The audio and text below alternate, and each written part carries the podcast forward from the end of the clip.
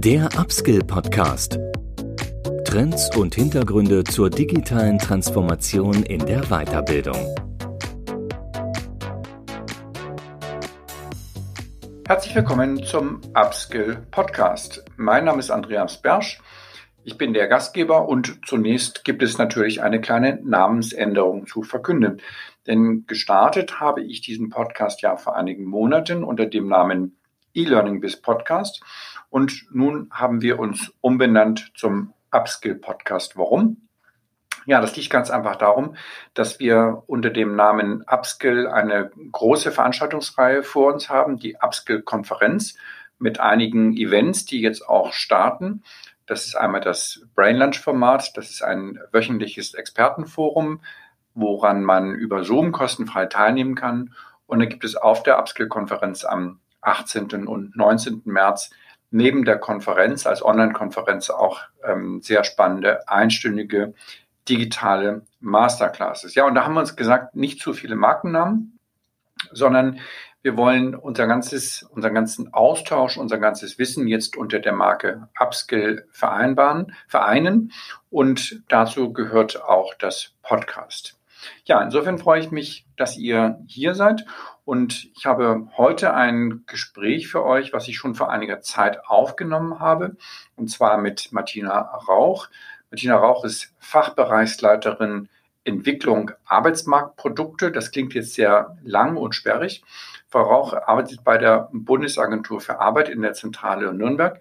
Und ich habe mich mit ähm, Martina Rauch über den ganzen Aspekt unterhalten, Wiefern denn bei den Arbeitsagenturen, die ja für über den Bildungsgutschein ganz wichtige Vermittler sind für das Seminargeschäft, das Fortbildungsgeschäft, inwiefern denn die Arbeitsagentur auf die Digitalisierung dieses Marktes reagieren konnte und auch noch in Zukunft reagieren will. Und ähm, das Gespräch haben wir schon vor einigen Wochen aufgenommen. Es ist dann bei uns beiden ein bisschen liegen geblieben. Deshalb sind einige Informationen nicht mehr so ganz aktuell. Wir werden das in den Shownotes noch aktualisieren.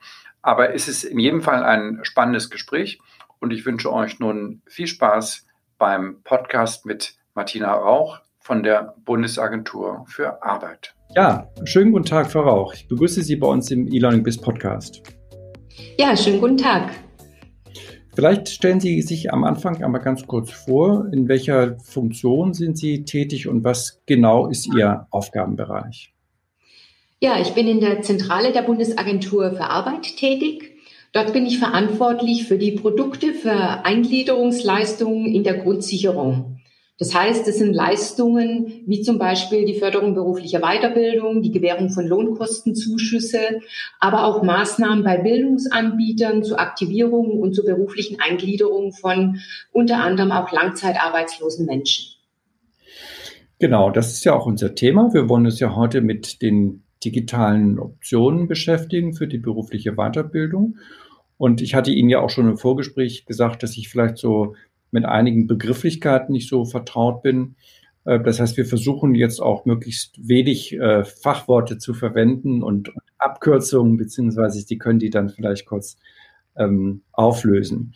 Vielleicht können Sie mal so ein bisschen erstmal schildern. Es hat sich ja in den letzten Monaten durch, durch Covid-19 auch in, in Ihrem Arbeitsumfeld sehr viel verändert, aber eben auch in der beruflichen Weiterbildung. Vielleicht erstmal so als, als erste Einordnung. Was hat sich äh, aus Ihrer Sicht in den letzten Monaten verändert?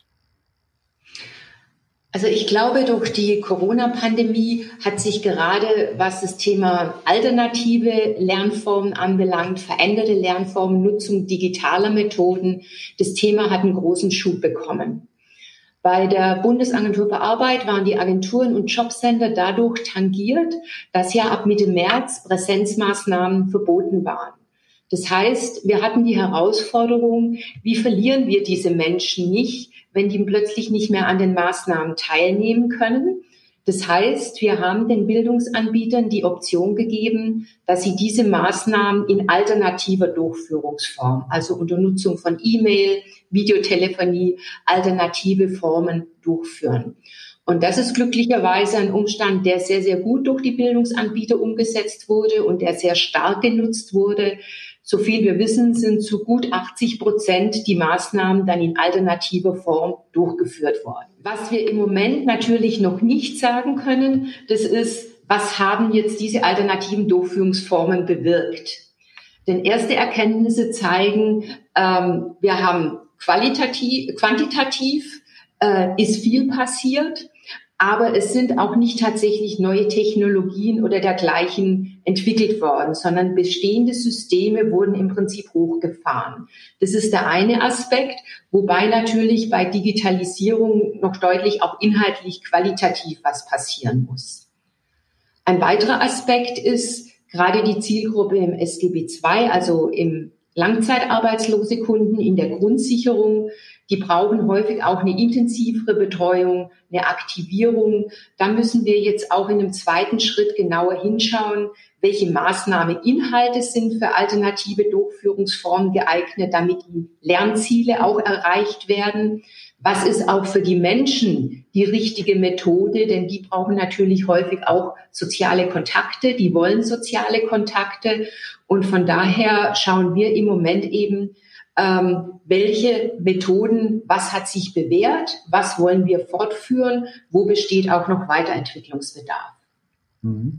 Bleiben wir vielleicht am Anfang mal, mal bei den Bildungsträgern, bei den Bildungsanbietern. Da haben Sie ja gesagt, quantitativ ist es gelungen. Ich glaube, Sie hatten gerade 80 Prozent gesagt, dieses Angebot ist zu digitalisieren. Nun wissen wir ja auch, dass die, die Bildungsanbieter da natürlich jetzt erstmal in der Not der Stunde äh, sicherlich aktiv geworden sind, aber ja doch strukturell und auch von ihren Kompetenzen nicht wirklich darauf vorbereitet waren. Das kann man ja in gewisser Weise auch mit den, mit den Schulen verbinden, wo wir ja auch gesehen haben, dass einfach die, die digitalen Kompetenzen bei den Lehrern nicht vorhanden waren. Und so ist es ja doch überwiegend auch bei den Bildungsanbietern sicherlich gewesen.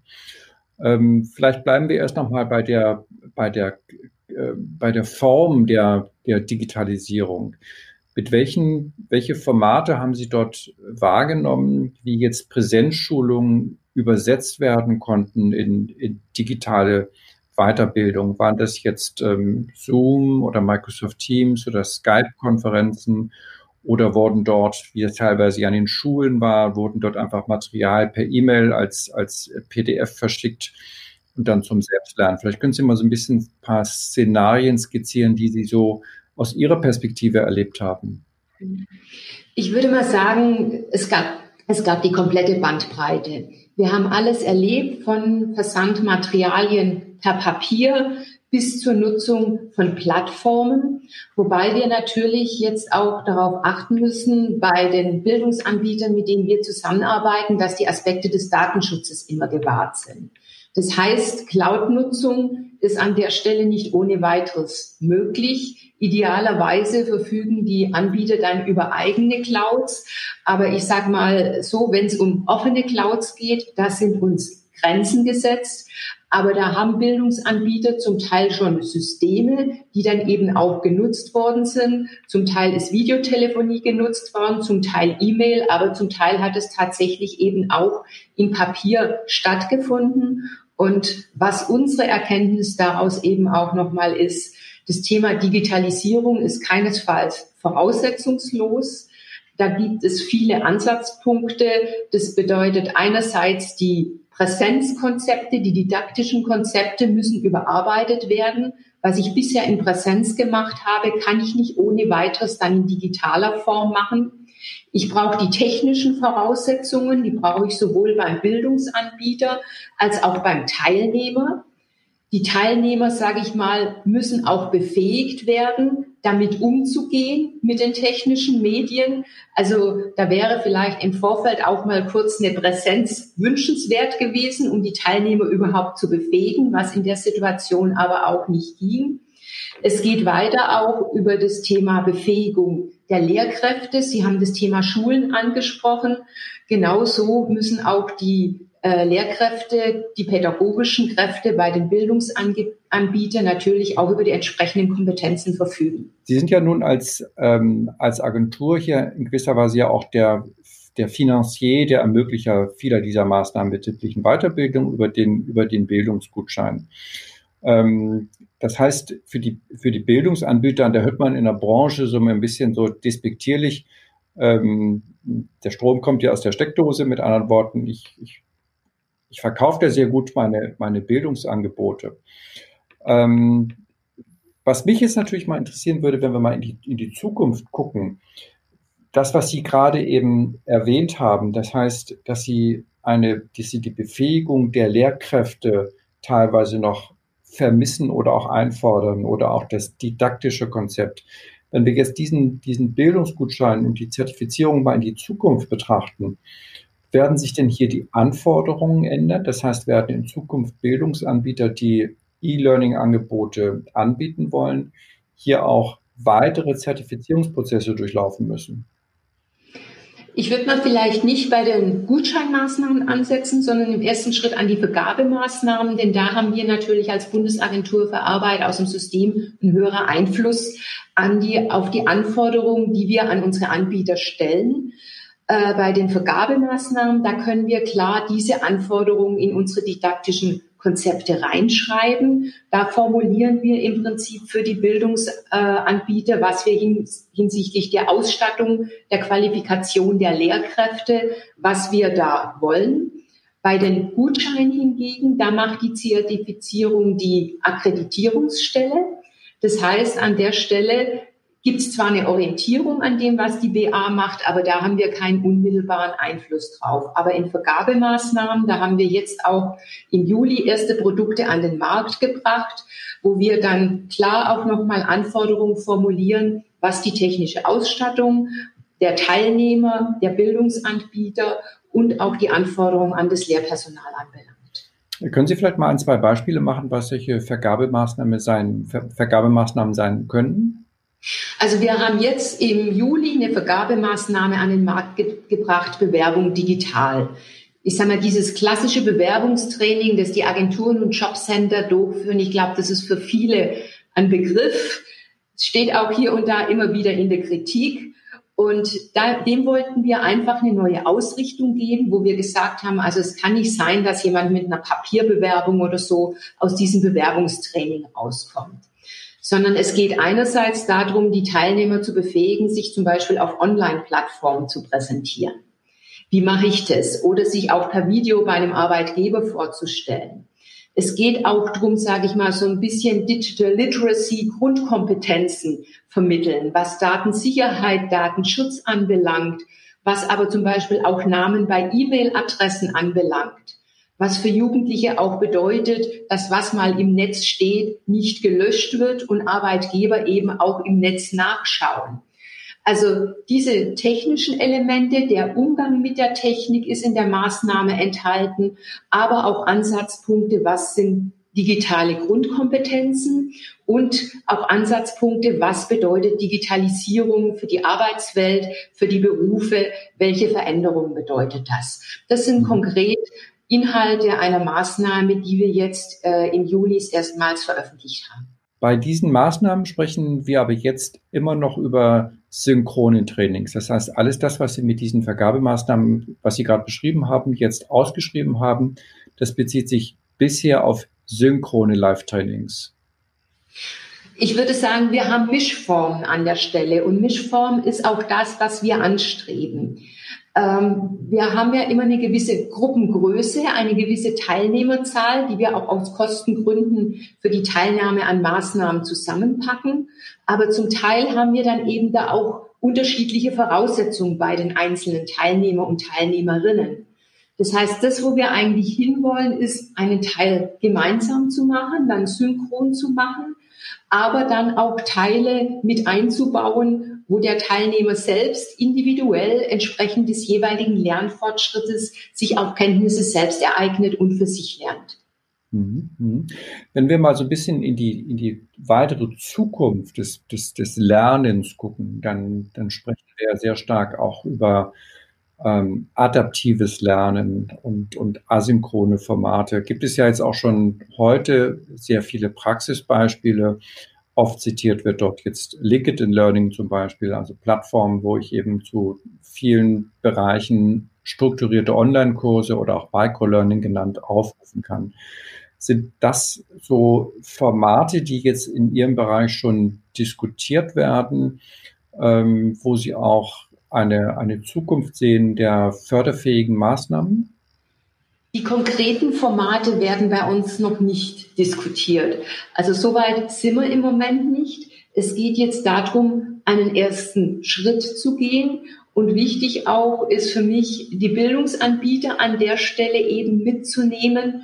Denn ich sage mal, gerade bei zentralen Maßnahmen, die wir ja als Zentrale der Bundesagentur in die Fläche geben, ist es wichtig, dass wir auch keinen damit überfordern, sondern die Welt mitnehmen können. Von daher sage ich mal, gehen wir da mit konsequenten, aber eher behutsamen Schritten ähm, solche Maßnahmen werden aber auch dezentral ausgeschrieben. Die finden in Kooperation der Jobcenter oder Agenturen mit Bildungsanbietern vor Ort statt. Und da weiß ich, da gibt es durchaus auch schon sehr innovative Ansätze und Leuchttürme, wo in verschiedene Richtungen experimentiert wird. Wir gehen jetzt Anfang nächstes Jahr auch konsequent mit verschiedenen Regionen in Deutschland in eine sogenannte Innovationspartnerschaft wo wir eben gerade an der Stelle aufgrund der Lernherausforderungen, die wir für unsere Kunden sehen, auch nochmal herausfinden wollen, welche neuen Wege, welche Methoden gibt es konkret, um diese Zielgruppe auch mitzunehmen. Wir haben ja, und Sie haben ja schon einen wichtigen Punkt angesprochen, wir haben ja ähm, die Notwendigkeit einer Kompetenzentwicklung nicht nur bei den Bildungsanbietern, sondern natürlich auch bei den Kräften vor Ort in den ähm, in den lokalen Einheiten der, der Agentur für Arbeit. Ähm, ich könnte mir auch vorstellen, dass dort jetzt auch das, das Wissen über die Möglichkeiten von E-Learning sehr heterogen noch ist. Ähm, welche, ähm, wie sieht das denn innerhalb der, der Ihrer Organisation aus? Gibt es dort schon Ansätze, dieses, äh, dieses Wissen über die, die Chancen, die Möglichkeiten von E-Learning in die lokalen Jobcenter reinzubekommen? Natürlich auch, der Hintergrund meiner Frage, natürlich auch ähm, um, die, um die Möglichkeiten, dass jetzt Bildungsgutscheine oder, oder Maßnahmen eben bewilligt werden, äh, für E-Learning dann auch deutlich zu erhöhen. Ich will es mal jetzt etwas zugespitzt formulieren. Wenn in einem lokalen Jobcenter jemand sitzt, der sich mit E-Learning überhaupt nicht auskennt, dann wird er sich natürlich auch schwer tun, solche Maßnahmen zu, zu, zu bewilligen oder auch vielleicht zu planen, auszuschreiben. Also ich glaube, da ist im Moment die Bandbreite einfach noch sehr, sehr groß und es ist wie bei vielen bei People Business, es hängt auch immer oft von der individuellen Affinität der Personen ab.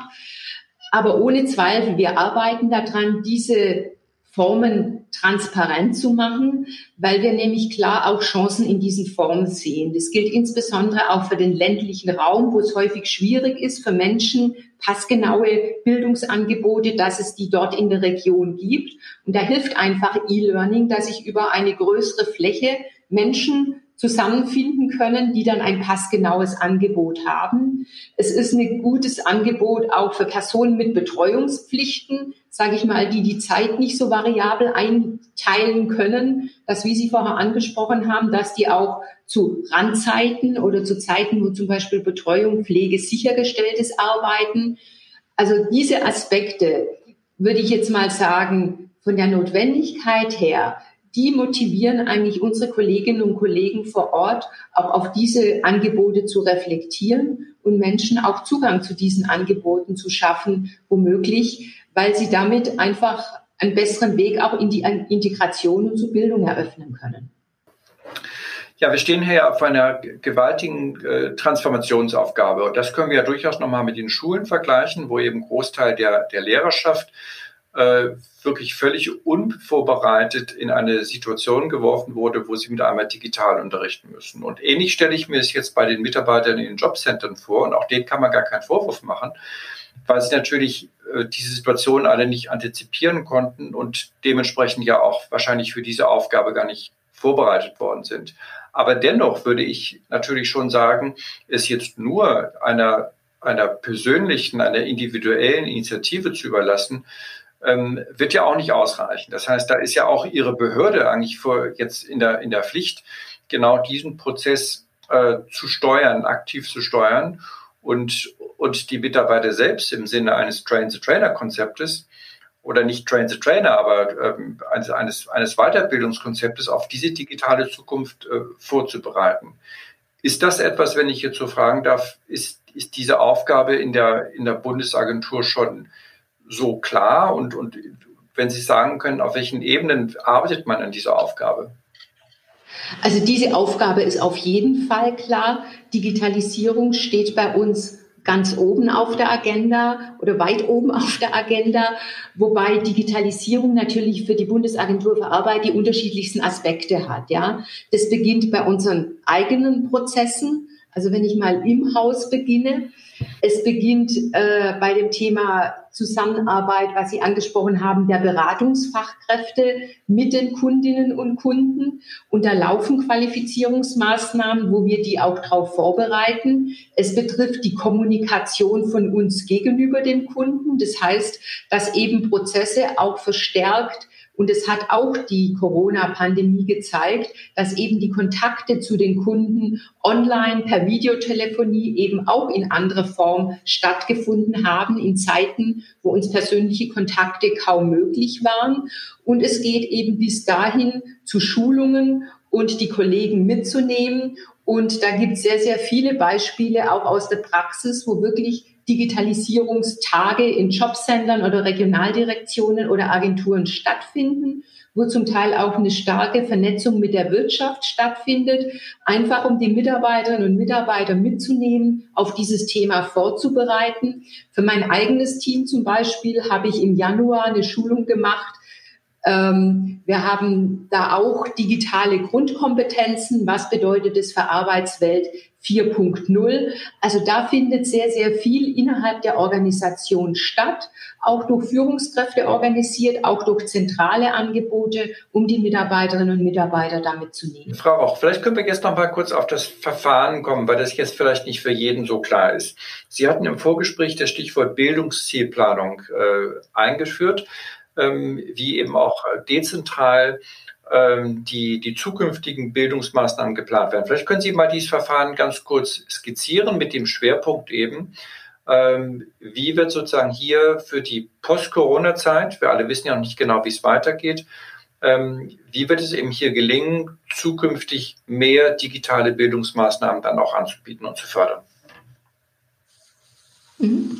Also in den Dienststellen, in den Agenturen und Jobcenter ist es ein eingespielter Prozess, dass man sich jetzt um die Jahreszeit, circa September, Gedanken darüber macht, welche Maßnahmen, was brauche ich im kommenden Jahr für meine Kunden, welche Bildung, welche Qualifizierungsmaßnahmen, welche sonstigen Maßnahmen will ich da durchführen. Das ist abhängig davon, dass man schaut, welche Kunden habe ich, rechne ich mich mit bestimmten Kundenzugängen. Man schaut, was ist, wie ist auch die Nachfrage am Arbeitsmarkt, was ist da gefragt. Und entsprechend machen sich dann die Dienststellen Gedanken, welche Maßnahmen sie im nächsten Jahr fördern wollen und setzen da auch frühzeitig mit der Planung für die Maßnahme auf. Und ich bin überzeugt, dass die Dienststellen jetzt gerade für das Jahr 2021 auf jeden Fall auch das Thema Digitalisierung alternative Maßnahme, Durchführung auch mit im Fokus haben und sich da dann auch nochmal Gedanken machen werden, wenn sie die Maßnahmen dann ausschreiben, wenn sie die Maßnahmen beschreiben, zu überlegen, mache ich die ganzen Maßnahmen in Präsenz, zumal wir ja auch noch nicht ganz sicher wissen, wie es weitergeht.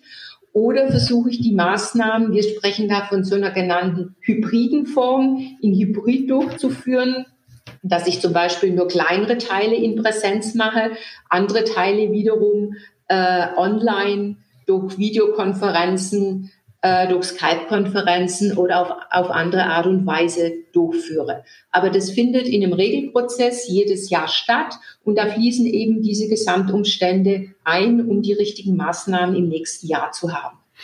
Das heißt, wenn wir uns jetzt mal das Szenario vorstellen für 2021, wir können jetzt nur spekulieren, nicht, weil wir natürlich wir, wir wissen beide nicht, äh, ob es noch einen Lockdown gibt, wie sich der Virus äh, verbreiten wird.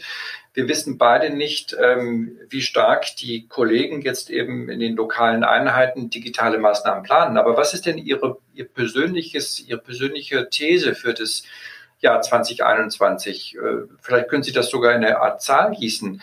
Wie groß wird denn dann prozentual der Anteil von, von digitalen oder Hybridmaßnahmen sein? Sind das dann 20 Prozent? Sind das 5 Prozent? Sind das 40 Prozent? Also in Zahlen zu gießen wird schwierig sein. Ich würde vielleicht mal so ein bisschen an Inhalten von Maßnahmen festmachen. Ähm, viele Maßnahmen, gerade die wir auch in der Grundsicherung machen, das ist individuelle Betreuung, das ist zum Beispiel auch Coaching, das ist eine sehr individuelle Begleitung bei geförderten Arbeitsverhältnissen. Bei solchen Maßnahmen, glaube ich, ist es immer gut, wenn es auch einen individuellen Kontakt gibt. Die Begleitung findet auch oft am Arbeitsplatz statt.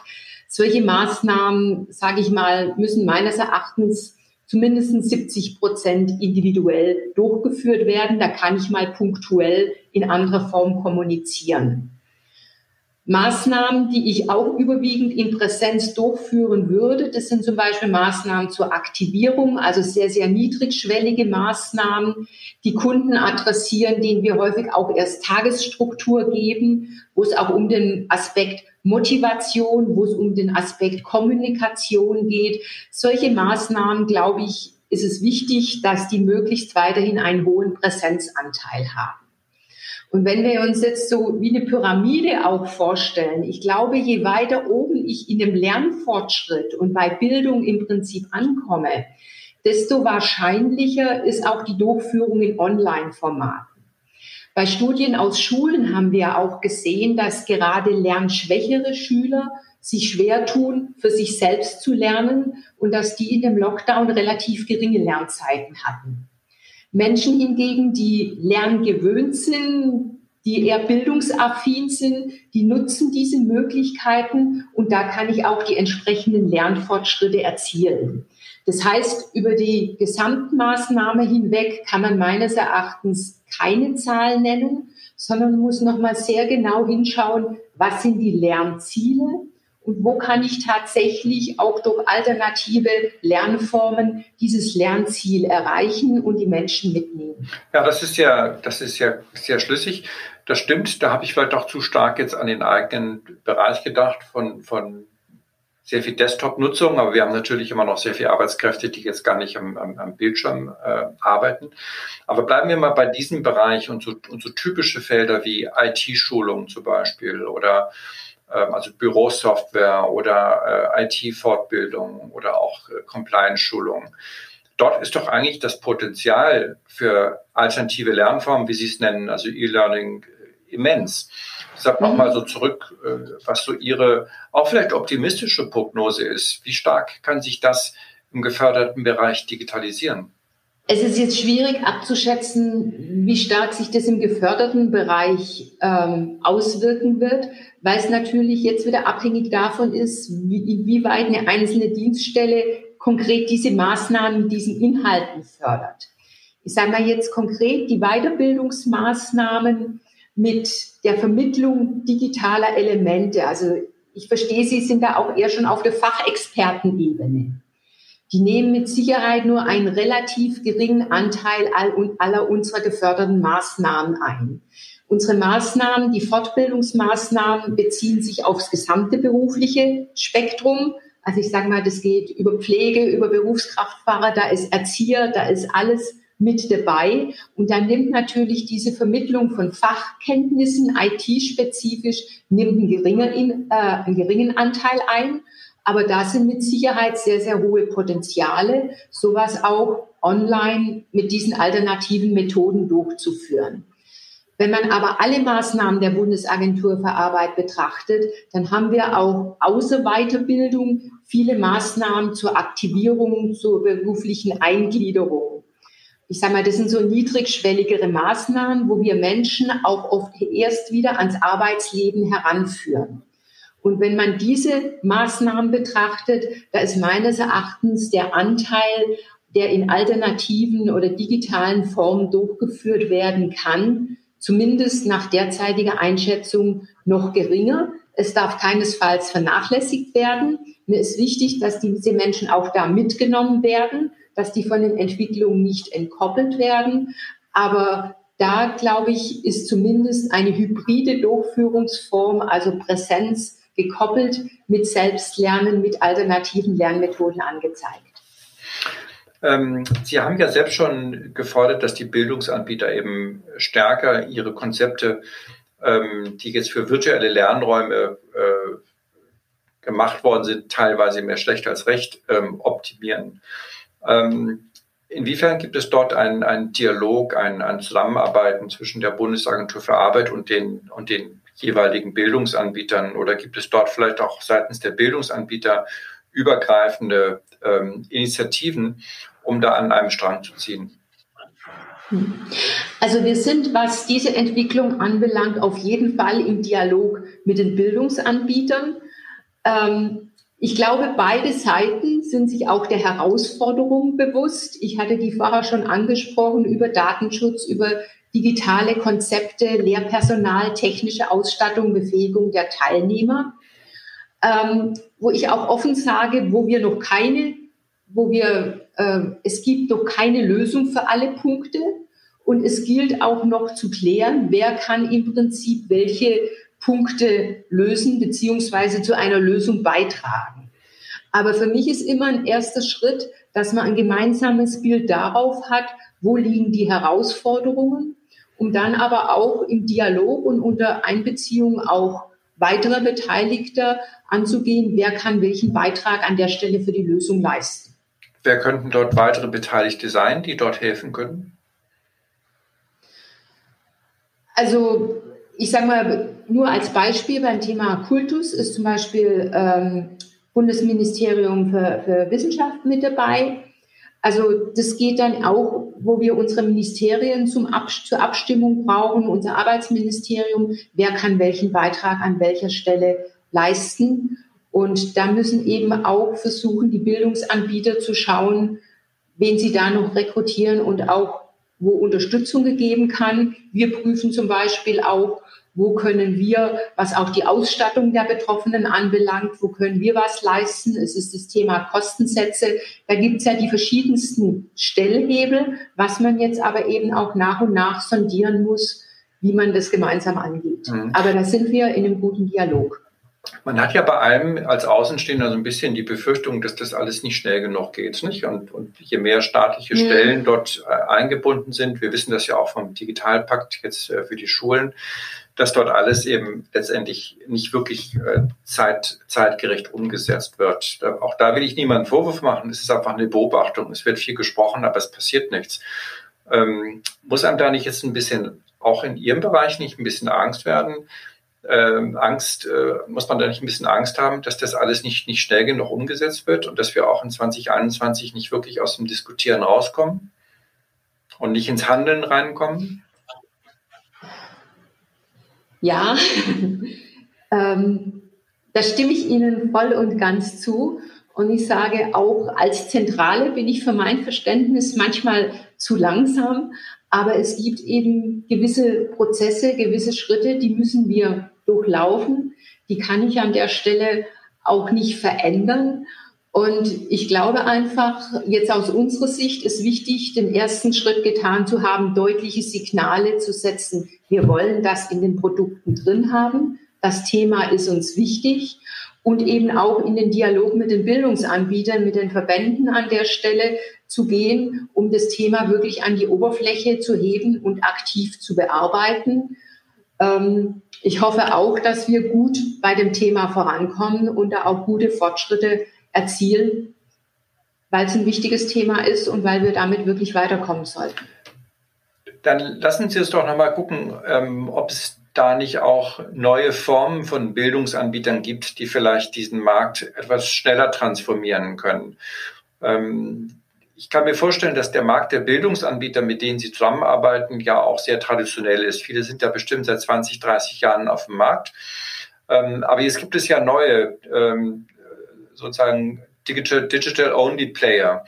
Ähm, inwiefern nehmen Sie die schon wahr? Inwiefern sind Sie auch mit solchen neuen, nur digital auftretenden Bildungsanbietern schon im Austausch und inwiefern bemühen sich diese Bildungsanbieter auch schon bereits um Zertifizierung? Also ich sage mal, als Zentrale ist da der Überblick sehr schwer, wer im Einzelfall der Zuschlag wofür bekommt und wie viel, ich sag mal, neue Bildungsanbieter sich auch haben zertifizieren lassen. Ich kann nur aus Kontakten mit Dienststellen sagen, ähm, mit einzelnen Dienststellen, die da durchaus auch neue, mit neuen Bildungsanbietern zusammenarbeiten. Es ist eben immer dieses Thema, der Bildungsanbieter, der mit uns zusammenarbeiten will, muss sich zertifizieren lassen. Das ist vielleicht für den einen oder anderen, der da auch sehr innovativ arbeitet, eine Hürde. Ich sag mal, da trifft Innovation und Bürokratie vielleicht aufeinander, aber das sind nun mal die gesetzlichen Voraussetzungen, dass sich der Bildungsanbieter zertifizieren lassen muss. Aber wenn er diese Zertifizierung hat, dann kann er sich im Prinzip auf jede Maßnahme, die ausgeschrieben ist und wo er sagt, das kann ich leisten, das kann ich inhaltlich umsetzen, kann er sich darauf im Prinzip bewerben und mit uns ins Geschäft kommen. Also von daher würde ich sagen, es ist ein sehr transparenter und auch ein offener Markt. Ich kenne jetzt diesen Zertifizierungsprozess nicht, äh, nicht wirklich und nicht im Einzelnen. Mich würde mal interessieren, ob der aus Ihrer Sicht ähm, mit, mit Blick auf, die, auf, das, auf das digitale Lernen noch zeitgemäß ist ähm, oder ob möglicherweise dieser Zertifizierungsprozess nach Ihrer persönlichen Einschätzung auch noch ein bisschen für die Vergangenheit steht. Also der Zertifizierungsprozess würde ich jetzt sagen, er steht nicht für die Vergangenheit, dann, sondern was ja immer wieder ein, eine Diskussion, auch zum Teil in der Öffentlichkeit ist, ist ja immer wieder das Thema Qualität von Maßnahmen. Das heißt, wir müssen als Behörde auch irgendwo Mindeststandards oder irgendwelche Regularien für ein Massengeschäft haben, wo wir sagen, diejenigen, die bei uns im Bereich Bildung mit uns zusammenarbeiten, die müssen gewisse Mindestanforderungen erfüllen. Äh, von daher würde ich jetzt diesen Zertifizierung, die, die Tatsache, dass zertifiziert wird an sich, würde ich jetzt nicht als veraltet erachten oder so, sondern sagen, das ist ein Qualitätskriterium, wo ich im Moment ehrlich gesagt auch keine Idee habe, wie man das substituieren könnte. Mhm. Das andere ist dann, der Träger muss dann natürlich seine Maßnahme inhaltlich beschreiben und da findet dann eben die Abwägung mit anderen zertifizierten Anbietern statt, wo die Jobcenter dann sagen, was passt jetzt am besten zu dem, was ich nachgefragt habe. Sie haben ja selber das Stichwort Qualität ins Gespräch eingeführt. Ich glaube, es gab vor drei Wochen etwa einen sehr kritischen Artikel im, im Spiegel. Mhm ähm, zu dem Thema Qualität von geförderten Maßnahmen. Ähm, ich hätte auch hier eine These für die Zukunft, dass ich äh, davon ausgehe, dass eine, eine Maßnahme, die für ein, für ein äh, E-Learning-Konzept produziert, also entwickelt und produziert wird, eine sehr homogene äh, Qualität erreichen wird und auch eine sehr hohe Qualität. Das ist einfach eine eine Frage der Wirtschaftlichkeit. Ich kann ein, ein E-Learning-Produkt, kann ich zu, mhm. ähm, wenn ich das, ich sag mal, 5000 Mal verkaufen äh, kann, kann ich, habe ich ein sehr viel höheres Produktionsbudget, als wenn ich ein Training eben nur eins zu eins machen kann, wo ich halt jedes Mal die, die Personalkosten mhm. habe. Nicht? Diese Skalierungseffekte machen ja das ganze Thema E-Learning auch dann wirtschaftlich so, äh, so attraktiv. Ist denn aus mhm. Ihrer Sicht der, der Bildungsmarkt auf, auf diese Weiterentwicklung ähm, schon, schon vorbereitet? Das ist ja dann auch wiederum die Frage, die ich gerade schon gestellt habe, der Zertifizierung. Entspricht der heutige Zertifizierungsprozess, ähm, deshalb komme ich doch nochmal auf das Thema zeitgerecht zurück, ähm, gibt der solchen innovativen Pure Playern, die jetzt aus dem Bereich E-Learning kommen, mhm. überhaupt schon eine Möglichkeit, Chance? Also ich sage mal, da müssen wir halt nochmal differenzieren, Zertifizierung des Trägers und Maßnahmeinhalte. Das sind Dinge, die bei uns getrennt betrachtet werden. Ja, die Trägerzertifizierung bezieht sich auf Grundprämissen, äh, auf Ausstattung und dergleichen dass er per se in der Lage ist, eine arbeitsmarktpolitische Maßnahme für uns durchzuführen. Dann hat er die Trägerzulassung. Der zweite Aspekt ist dann in der Tat die konkrete Maßnahme Inhalte und auch die Art der Maßnahmeumsetzung. Und da räume ich auch ein, da kommen natürlich diejenigen mit reinen Online-Formen und dergleichen nur dann zum Tragen, wenn es eben auch konkret abgefordert wird von den Jobsendern und Agenturen, wenn das auch konkret, sage ich mal, im Bildungsgutschein entsprechend benannt wird. Aber wir haben es jetzt schon, wenn Sie zum Beispiel äh, in Kursnet schauen, unsere Weiterbildungsdatenbank, da haben Sie auch schon zahlreiche Angebote, wo vermerkt ist, dass die online durchgeführt werden. Also das findet durchaus statt, so dass meines Erachtens auch für diese Anbieter am Markt durchaus es eine Fläche, einen Raum gibt. Frau, auch wenn Sie sich jetzt für das nächste Jahr etwas, etwas wünschen könnten für die äh, für die Angebote der Bildungsanbieter und auch vielleicht für die Zusammenarbeit. Das sind ja Ihre ganz wichtigen Partner. Ähm, vielleicht dazu zwei Fragen. Die, die, die, die erste Frage, mit der beginnen wir mal. Was sind für Sie die wirklichen Knackpunkte, die gelöst werden, die gelöst werden müssen, damit sich die berufliche Weiterbildung stärker digitalisieren kann? Sie hatten ja das Thema Datenschutz, glaube ich, schon angesprochen. Ähm, mal darauf bezogen, sehen Sie da eine Lösung und was sind weitere Knackpunkte, die überwunden werden müssten?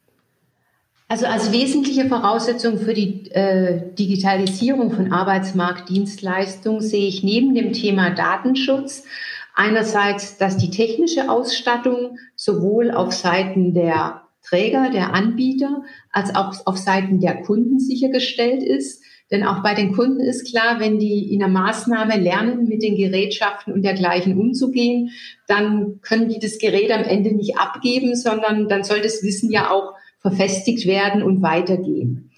Die Kunden brauchen, bevor sie in die Maßnahme gehen, auch häufig überhaupt mal erst eine Befähigung. Also das Thema digitale Grundkompetenzen ist für mich von ganz großer Bedeutung und es muss für mich eigentlich Bestandteil einer jeder arbeitsmarktpolitischen Maßnahme vergleichbar lesen, schreiben, rechnen sein, dass die Kunden das lernen, dass die zur Datensicherheit was lernen, dass die den Umgang mit den Gerätschaften lernen.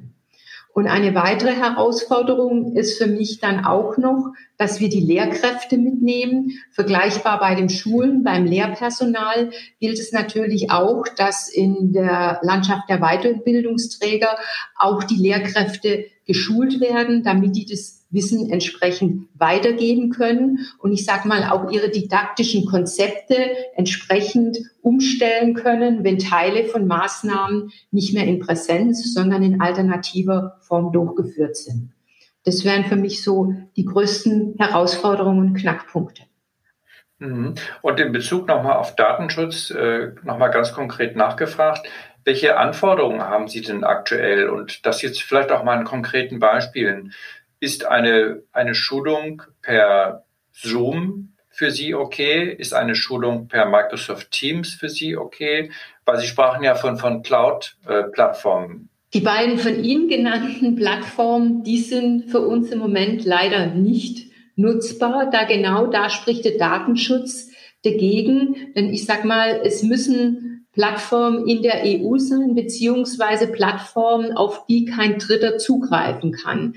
Das heißt, ähm, der Anbieter braucht im Prinzip eigene Plattformen und er trägt eben auch die Verantwortung dafür, dass Daten nicht, äh, wenn es um personenbezogene Daten geht, diese Daten vor unberechtigten Zugriffen Dritter geschützt sind. Gibt es denn dort eine sehr eindeutige ähm, Regelung ähm, seitens der Bundesagentur für Arbeit, die konkret ausweist, was die Anforderungen sind. Es gibt ja im Moment in vielen Bereichen doch sehr, sehr vage Kritik. Es gibt ja dieses eine Papier des Berliner Datenschutzbeauftragten, der eben mit diesem Ampelprinzip äh, viele Plattformen mit Gelb, Rot und Grün markiert hat. Aber so richtig klar ist jetzt eigentlich niemandem, was dort äh, erlaubt ist oder was nicht erlaubt ist. Gibt es dort eine, eine klare Handreichung der Bundesagentur für Arbeit? Also insbesondere im Zusammenhang von Corona haben wir jeweils äh, Rundschreiben an die Träger herausgegeben, wo ganz klar, wir hatten gewisse Lockerungen während Corona, die wir jetzt auch bis 30.07.2021 verlängert haben. Und da ist jeweils sehr genau beschrieben, was die Anforderungen sind, was zulässig ist. Und wir haben auch ein aktuelles EuGH-Urteil jetzt nochmal vom Sommer, das wir berücksichtigen werden mussten. Das ist darin sehr genau beschrieben. Ja, aber genau dieses EuGH-Urteil, Privacy Shield, ist ja eben so wunderbar offen. ähm, weil es ja eben nicht äh, endgültig klar macht, ähm, wie wir jetzt mit Standard, mit den Standardvertragsklauseln umgehen können. Das heißt, wenn man jetzt mal äh, über die Zeit, über den 31.07. hinaus guckt, ähm, vielleicht können wir das dann auch in den Shownotes verlinken, wenn es das gibt. Wo gibt es eine, äh, eine klare Anweisung ähm, oder einen klaren Rahmen, welche technischen Plattformen zulässig sind und welche nicht? Also die technischen Plattformen in Einzelnen, die sind nicht beschrieben. Ich sage mal, es ist abstrakt umschrieben und die Regelungen, was zulässig ist, die sind eben üblicherweise in den Vergabeunterlagen beschrieben. Und jetzt auf Corona haben wir die Träger gesondert über die Modalitäten informiert. Okay, das heißt, das findet sich immer in der jeweiligen Ausschreibung. Ja, ja. Das sind die Anforderungen beschrieben. Okay. Aber jetzt eben nicht, dass konkret eine Plattform benannt ist, sondern es ist eben, da brauchen, müssen wir auch die Neutralität wahren. Es ist eben abstrakt umschrieben. Ja, Frau Rauch, dann, dann danke ich Ihnen ganz herzlich für das, für das Gespräch, für Ihre Zeit und ähm, die Einblicke, die Sie uns gegeben haben äh, in, die, in die Prozesse und die Arbeitsweisen der Agentur für Arbeit. Ja, danke Ihnen auch und auch noch einen schönen Tag. Ja, das war unser heutiges Podcast mit Martina Rauch von der Bundesagentur für Arbeit. Ich danke euch allen fürs Zuhören und würde mich wahnsinnig freuen, wenn wir uns hier im Podcast oder auch bei einer der Veranstaltungen der Upskill-Konferenz sehen würden. Viele Grüße aus Berlin sendet Andreas Bersch. Der Upskill Podcast.